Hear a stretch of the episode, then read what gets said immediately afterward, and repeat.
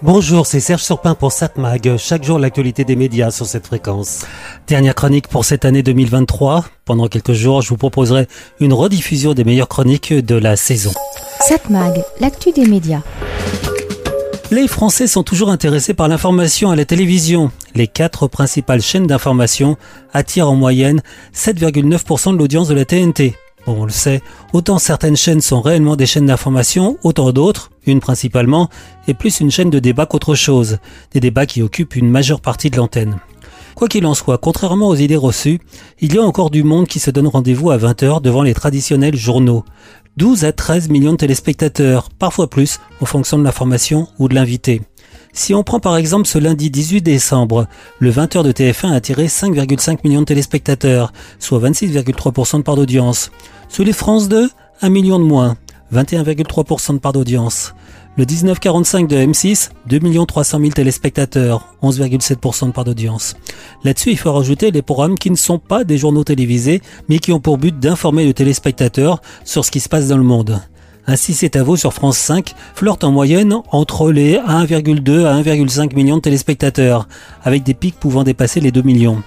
Ce programme suit un autre programme très regardé sur la chaîne France 5. C'est dans l'air, avec en moyenne 1,3 million de téléspectateurs, avec des pics pouvant atteindre les 1,8 millions. Sur TMC Quotidien affiche des audiences records cette année. Ce lundi 18 décembre par exemple, l'audience a dépassé les 2,7 millions. Ce programme a devancé le Touche pas à mon poste de Cyril Hanouna de plus de 800 000 téléspectateurs, sachant que ce dernier ne fait pas de l'information, mais du divertissement. Sans compter le 28 minutes d'Arte qui tourne aux alentours de 600-700 000 téléspectateurs. Donc les Français s'intéressent toujours au programme d'information. Puisqu'on parle de cela, je voudrais faire une longue remarque au sujet de l'émission Quotidien de Yann Barthès sur TMC. Beaucoup critiquent ce programme, très souvent sur des bases fausses, calquées sur les reproches que lui fait Pascal Pro. Mais cependant, on peut constater un tournant de quotidien avec la présence quotidienne de Jean-Michel Apathy depuis la rentrée. Quotidien était jusque-là très pro, mélangeant info et divertissement. On pouvait certes lui reprocher certaines facilités, mais c'est une émission inventive et qui fait de l'information. Cependant, on a pu regretter, il est vrai, la disparition de la partie enquête en France. Certains y ont vu une volonté d'autocensure. Les enquêtes continuent, mais à l'étranger, avec talent.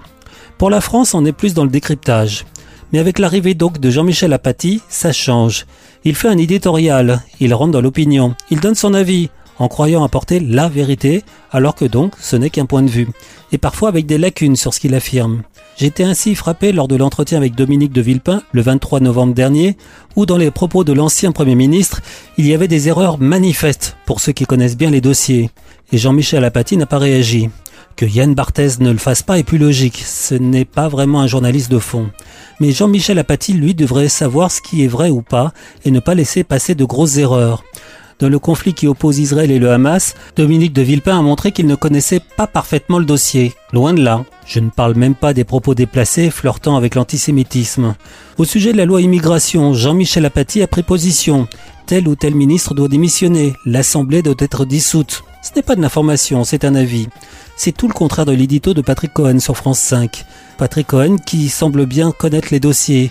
Il connaît toute l'information, tout ce qu'il faut savoir, et il est capable de réagir quand un invité sort une bêtise. Cela dit, on remarque que les audiences de quotidien n'ont jamais été aussi hautes depuis que Jean-Michel Apathy en fait partie. Alors que ce programme devrait être totalement opposé à Nouna et Pro. Il doit faire de l'information et pas de l'opinion. Mais on le voit, l'opinion, ça fait de l'audience. 7 Mag, l'actu des médias. On va voir la télévision ce soir sur la TNT. Tiens, avant de parler des programmes donc de ce soir, j'aimerais évoquer le retour de Sébastien Toen sur Canal+. Vous savez, l'animateur humoriste qui avait été viré il y a quelques années, puisqu'il avait fait un sketch sur Pascal Pro qui n'avait pas plu à la direction. Bon, euh, lui revient sans aucun problème. Par contre, le fait que tous ceux qui l'ont soutenu, qui ont été virés aussi, ne puissent pas revenir, bon, ça le gêne un peu aux entournures. Mais bon, ça le gêne pas plus que ça.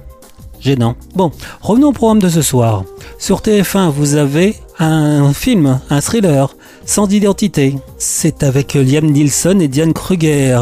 À Berlin pour une conférence, un Américain est victime d'un accident. Lorsqu'il se réveille de son coma, il se rend compte que sa femme ne le reconnaît pas. Gênant. France 5, un documentaire, euh, docu-fiction on va dire. La guerre des trônes, la véritable histoire de l'Europe. M6 propose un téléfilm humoristique, Le Nouveau. C'est avec François-Xavier de Maison et Charlie Dupont. Le patron d'une entreprise ne sait plus lire ni écrire après un AVC. Il décide de se rééduquer en secret avec un ami d'enfance, un enseignant fantasque. J'aurais voulu vous passer la bande-annonce, mais visiblement le service de presse d'M6 ne fait pas vraiment son travail. Elle n'est pas disponible.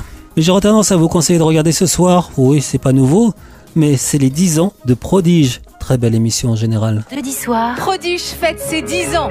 Plus de 100 musiciens dirigés par la fidèle Zaya Ziwani.